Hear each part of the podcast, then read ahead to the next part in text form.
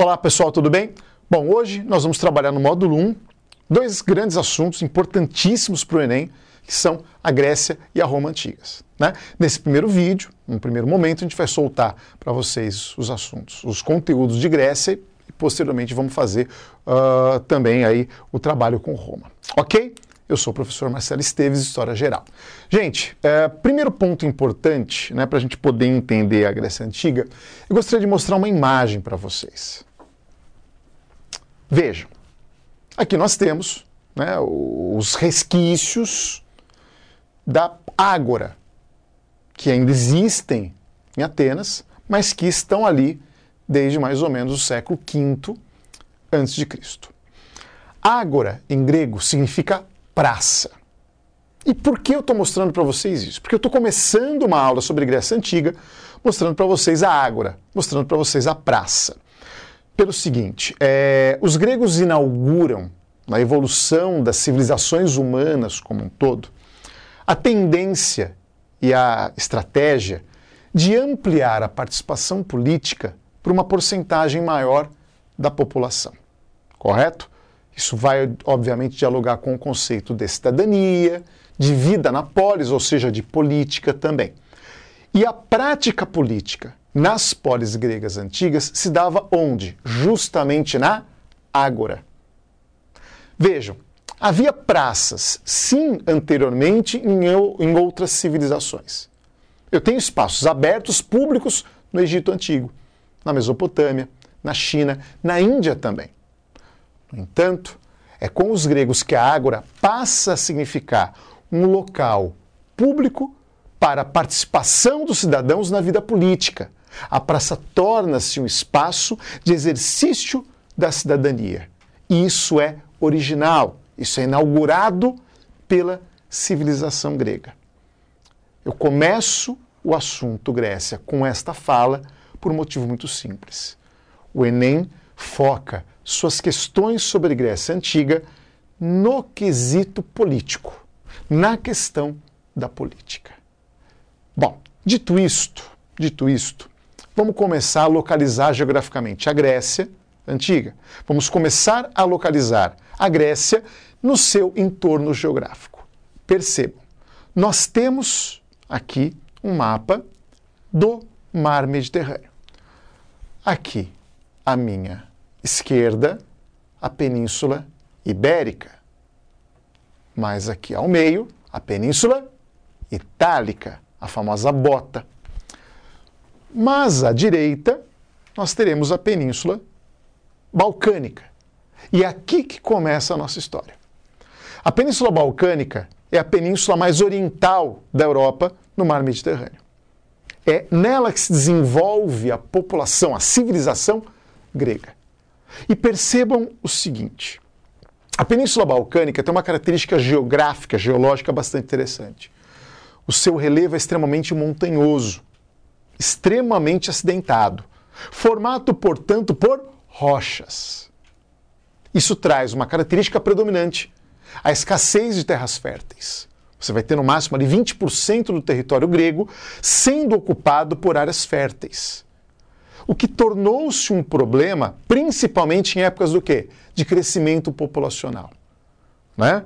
A partir de uma certa quantidade de pessoas vivendo na região, você começa a ter problemas dessas populações, as populações vão ter dificuldade em garantir o próprio abastecimento, a própria alimentação. Qual vai ser a saída para os gregos? Eles vão se adaptar a essa limitação, a essa dificuldade e vão desenvolver um forte comércio com outras regiões. Vão acabar comercializando, vejam, com a Fenícia. Vão acabar comercializando com o Egito, com o Mar Negro, com a Península Itálica, com o sul do que hoje seria a França e a Península Ibérica também. Ao mesmo tempo em que esse comércio se desenvolve fortemente, os gregos também vão acabar criando colônias. Vejam, todas essas bolinhas vermelhas indicam cidades que hoje se originaram de colônias gregas antigas. Perfeito? Percebam que a presença grega na bacia do mar Mediterrâneo é extremamente importante. Ela é extremamente importante. O comércio, a agricultura nessas outras regiões vão acabar se voltando para o comércio com a região original, de onde a Grécia se expande, perfeito a Península Balcânica. Há, portanto, uma forte articulação comercial, marítima, civilizacional e até política entre a Grécia e as suas colônias em toda a bacia do mar Mediterrâneo. Correto? Bom, vamos agora dar uma olhada bastante rápida e resumida na formação do povo grego. Vejam, num primeiro momento, nos oito primeiros séculos da história grega antiga, entre o século 20 e o 12 a.C., nós tivemos a formação do povo grego. Nós temos a formação do que nós poderemos chamar de civilização grega, do ponto de vista humano. É quando ocorrem, entre esses oito séculos, a, as migrações de povos lá da Ásia, do que chamava-se anteriormente de Índias, na Ásia, para a Europa. Por isso, migrações indo-europeias. De quatro povos principais: os aqueus, os eólios, os jônios e os dórios.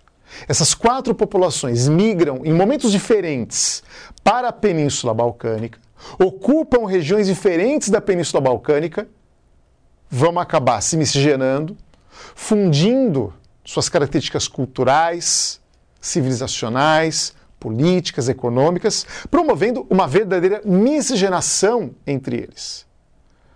Outro aspecto interessante: em determinados momentos, essas migrações geraram uma explosão demográfica na Península Balcânica. Isso acaba gerando movimentos de dispersão, de diásporas da população da Península Balcânica para outras regiões. Por exemplo, no século XII a.C., houve a chamada primeira diáspora grega. Essa primeira diáspora levou populações da Península Balcânica para onde?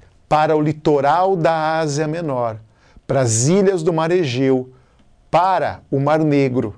É a primeira diáspora grega, com a formação de colônias em todas essas regiões. Pouco tempo depois, na verdade 400 anos depois mais ou menos, há uma segunda diáspora, uma segunda dispersão do povo grego. Quando os gregos vão acabar se dispersando e se dirigindo, o mapa não mostra, mas logo aqui à minha esquerda fica a Península Itálica. Ok? A segunda diáspora grega permitiu aos gregos a ocupação da ilha da Sicília e do sul do que hoje é a Itália. Perfeito? Um detalhe muito importante. Com essas diásporas, as populações gregas que se dispersam continuam realizando comércio com a Península Balcânica, abastecendo o mercado da Península Balcânica e fazendo com que os gregos articulem uma rede comercial, política, econômica com várias regiões do mar Mediterrâneo. E um detalhe interessante é que essa articulação comercial permitiu uma troca cultural muito grande. Essa articulação comercial permitiu aos gregos, por exemplo, incorporarem características políticas dos fenícios. A Fenícia acabou legando aos gregos o alfabeto, acabou legando aos gregos também a formação em cidades-estados autônomas entre si. Ok? O comércio dos gregos também era muito intenso com os egípcios, de quem os gregos acabaram herdando certas narrativas mitológicas da mitologia egípcia que foram incorporadas ao que nós chamamos de mitologia grega também. Correto? Percebam que o comércio se constitui nesse contexto como um instrumento não apenas de troca de mercadorias, não apenas um instrumento para garantir que as pessoas sobrevivam, obtenham comida, obtenham alimentos, obtenham mercadorias. Não o comércio também se coloca, se constitui como um instrumento de articulação cultural, de articulação civilizacional. Certo? Outro ponto importante, também bastante abordado no Enem, é como nós sabemos, o que sabemos sobre a Grécia anteriormente ao século VIII.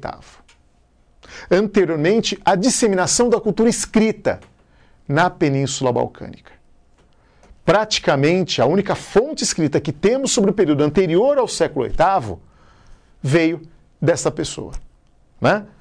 Um Aedo, um poeta chamado Homero, ao qual é, lá no século VIII, atribuída a autoria de dois grandes poemas épicos: a Ilíada, que narra as últimas semanas da Guerra de Troia entre gregos e troianos, perfeito, e a Odisseia, que narra o retorno do rei Ulisses à ilha de Ítaca. Essas duas longas composições poéticas, esses dois longos poemas épicos, essas duas grandes epopeias, elas são importantes para o conhecimento histórico, por quê? Porque elas são ambientadas no momento importante da história grega, de formação da civilização grega, da formação de uma certa identidade entre os gregos, ok? E também elas acabam é, é, sendo talvez as duas grandes únicas fontes escritas sobre uma sociedade muito antiga e sobre a formação do que vai ser a base da população grega efetivamente, a população da civilização grega efetivamente. Daí a importância histórica tanto da Ilíada quanto da Odisseia. Correto? Bom, é, um outro aspecto muito importante abordado no Enem sobre a civilização grega, pessoal, tem a ver com a formação das polis ou cidades-estado. Correto? Digamos que até o século VIII, as populações gregas estavam organizadas em comunidades baseadas em critérios de sangue, em critérios de parentesco. Os genos, as tribos, as frátrias eram organizações políticas, econômicas e sociais anteriores ao século VIII.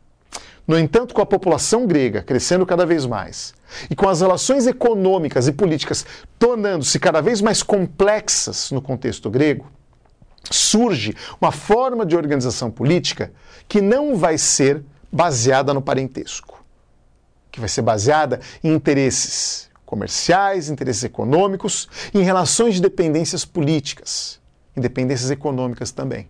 E aí nós temos a formação das polis.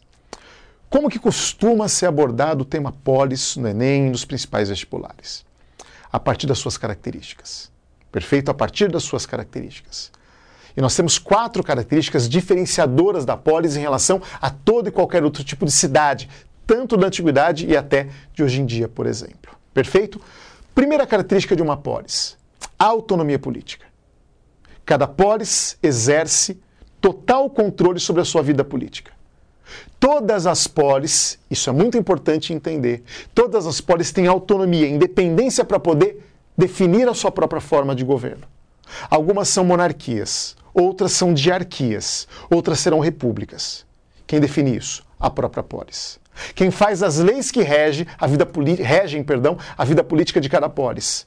A própria polis. E uma polis não interfere sobre a vida política da outra. Correto? Cuidado. Algumas questões, principalmente testes, costumam tentar pegar o aluno no contrapé. Tá? Afirmando o seguinte: que por conta dessa autonomia política, as polis também são autônomas do ponto de vista econômico, quer dizer, não dependem economicamente umas das outras. Cuidado! A autonomia política não significa autonomia econômica. Certo? Elas dependem do comércio umas com as outras. As polis não vão ser autônomas do ponto de vista econômico. Certo? É importante entender isso. A autonomia política é diferente de autonomia econômica, de autossuficiência econômica. Correto? Outra característica fundamental e bem distintiva de polis: tripartição do governo. Todas as polis vão ter basicamente os mesmos três órgãos de governo. E quais são eles? Um conselho de anciãos, ou seja, um grupo de pessoas mais velhas, anciãos, eleitos pelos cidadãos e que vão exercer o mais alto cargo que se pode, ou vão ocupar a mais alta assembleia que pode existir numa polis, o Conselho dos Anciãos, que vai ter funções tanto legislativas, quanto executivas, quanto judiciárias. Ok? É o órgão mais importante. Agora, toda determinação de um conselho vai ser colocada em prática por quem? Por um certo grupo de funcionários públicos eleitos pelos cidadãos, os magistrados, que vão ter funções executivas e judiciárias mas não legislativas. Ok? Vai ser um magistrado, por exemplo, que vai ficar é, responsável pela cobrança de impostos. É um magistrado que fica responsável, por exemplo, pelo julgamento de certos tipos de crimes. E é um magistrado que fica responsável, por exemplo, pelo censo populacional. E por último, na base da organização política nas polis, nós temos as assembleias, ok? Uma assembleia, pessoal, prestem muita atenção. Uma assembleia ela é formada pela totalidade dos cidadãos. Ela é formada pela totalidade dos cidadãos, ok? Então todas as pessoas têm direito a ser cidadãos, têm cidadania, participam de uma assembleia que normalmente se encontra onde? Se reúne aonde? Na Ágora aquela que eu mostrei inicialmente para vocês. Né? Na Ágora. A Assembleia se reúne nessa praça, nessa água, no espaço aberto. E é ali que se exerce a cidadania. É ali que, por exemplo, né, um cidadão ele pode usar do direito da palavra para propor uma lei e ver essa lei aprovada ou não, votada pelo menos pelo conjunto dos cidadãos na Assembleia. Perfeito? O que nos remete a uma terceira característica distintiva das polis, que é a participação direta dos cidadãos no processo político. Dentro das polis gregas, cada cidadão, cada cidadão pode diretamente participar da assembleia e pode efetivamente se representar e não eleger um representante como um vereador, um deputado ou um senador, tá? A participação política é direta. E a última característica, já deu para perceber que não há separação de poderes. Perfeito? Não há, por exemplo, como depois, lá no século XVIII depois de Cristo, muito tempo depois da Grécia Antiga uh, ter desaparecido, digamos assim, perfeito, propôs o Barão de Montesquieu na época do Iluminismo. Correto? Aqui eu não tenho um órgão que só vai executar, um órgão que só vai legislar, um órgão que só vai julgar. Não. Nós temos um mesmo órgão, um mesmo órgão, perfeito, podendo fazer todas as três funções do poder estatal. Certo? Outro aspecto fundamental. Falei bastante sobre cidadania enquanto eu explicava as características das polis gregas. Perfeito? Cidadania. O que é cidadania? É a condição de uma população numa ordem civil específica ser sujeito de direitos e deveres. Né? Ser sujeito de deveres, o que é muito gostoso, legal, é bom ter direitos, mas tem a contraparte, que são os deveres. Né? Que são os deveres. O cidadão, então, portanto, é aquele que, numa certa ordem política, civil, tem direitos e deveres. Na Grécia Antiga, quem tinha direito à cidadania? Homens, maiores de idade, livres e nascidos na polis, normalmente de pais também nascidos na polis. Certo? Pergunta que você pode estar colocando na tua cabeça agora. Quantos por cento da população de uma polis teria direito à cidadania? Pessoal, vamos lá. Se eu estou dizendo que cidadão pode ser, é apenas homem, eu já excluí metade da população. Excluí as mulheres. Se eu estou excluindo os menores de idade, os escravizados e os estrangeiros, vai sobrar entre alguma coisa em torno de 5 a 15% da população vai variar de polis para polis. Ou seja, é um tipo de cidadania que a gente pode caracterizar como exclusiva e não inclusiva, como é a de hoje em dia. Hoje a cidadania, pelo menos na lei, ela é universalizada. Correto? Todo mundo que nasceu dentro do território brasileiro, e mesmo quem nasceu fora, dependendo da situação específica, tem direito à cidadania brasileira. Perfeito? Na Grécia Antiga não era assim. A cidadania era exceção e não a regra. Hoje ela é regra, na época era efetivamente exceção. Agora, olhem para esse quadro. A gente vai poder observar ao longo da história grega uma evolução do conceito de cidadania. Correto? E esta evolução do conceito de cidadania está ligada diretamente à evolução política das polis gregas, principalmente nas polis que, tendo sido originadas em regimes oligárquicos ou aristocráticos, já vou explicar isso bonitinho para vocês, tenham feito a transição para regimes democráticos. Via de regra, as polis gregas se originaram como regimes oligárquicos, governo de poucos, é o significado em português de oligarquia, normalmente apenas proprietários de terra, e aristocracia significa governo dos melhores. Governo dos melhores. Melhores em qual sentido? Olha, pode ser melhores no sentido de uma elite econômica, efetivamente, pode ser melhores no sentido de uma, uh, de uma elite intelectual, por exemplo, tudo bem? Mas sempre remetendo, tanto na oligarquia quanto na aristocracia, a ideia de que pouca gente vai ter poder político efetivamente. Correto? Nas oligarquias e aristocracias, o poder político, a cidadania cabe a quem? A homens maiores de idade, livres, nascidos na polis, mas necessariamente você teria que ser proprietário de terra. Algumas polis gregas, como por exemplo Atenas, fizeram a transição para regimes democráticos, ampliando, portanto, a cidadania para uma quantidade, uma porcentagem maior de pessoas. A cidadania continua na democracia sendo para quem? Para homens maiores, livres, nascidos na polis. Mas desaparece o critério de renda. Mas desaparece a ideia de que só proprietários de terra podem ser cidadãos. Na democracia, qualquer, qualquer pessoa, independentemente da renda, vai ter direito à cidadania. Um mendigo e um milionário têm o mesmo direito a participar da Assembleia. Claro, de maneiras diferentes, a gente entende isso, mas ao menos na teoria, na teoria, perfeito, qualquer pessoa, independentemente de renda, na democracia, pode participar da vida política em igualdade de condições com os mais ricos cidadãos dessa cidadania. Correto? Para poder ilustrar isso, eu vou explicar rapidinho para vocês, vou abordar rapidinho para vocês uma questão do Enem de 2019. Uma questão muito interessante. Dê uma lidinha nesta questão.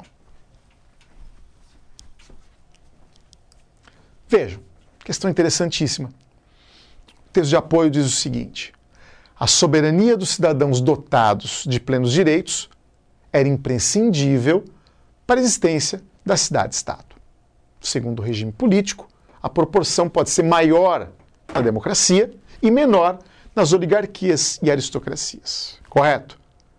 O enunciado, então, ele vai perguntar para você por que, que essa proporção é maior na democracia e é menor nas oligarquias e aristocracias. E aí o gabarito, a resposta correta é a letra A. Correto? A resposta correta é a letra A. O que faz com que nas oligarquias aristocracias a proporção de cidadãos seja menor é o critério de controle da terra. Se você é proprietário ou não, usando o termo atual, mas se você controlava ou não um pedaço de terra. Não tinha nada a ver com liberdade de culto, com igualdade de gênero, com exclusão de militares ou com exigência de alguém ser alfabetizado. Inclusive, a letra E, é, ela poderia ser uma alternativa que muita gente pode ter colocado, né? pode ter assinalado. Por quê, pessoal? É, a, a, a, alfabetização ela não era um critério para você ser cidadão. A gente acabou de ver os critérios. Homem maior livre nascido na polis. Tá? Então não se exigia que alguém fosse alfabetizado, até porque a alfabetização não era algo comum naquela época. Tudo bem? Então não se exigia que alguém soubesse ler e escrever para poder efetivamente ser cidadão. Tudo bem? Tranquilos? Ok.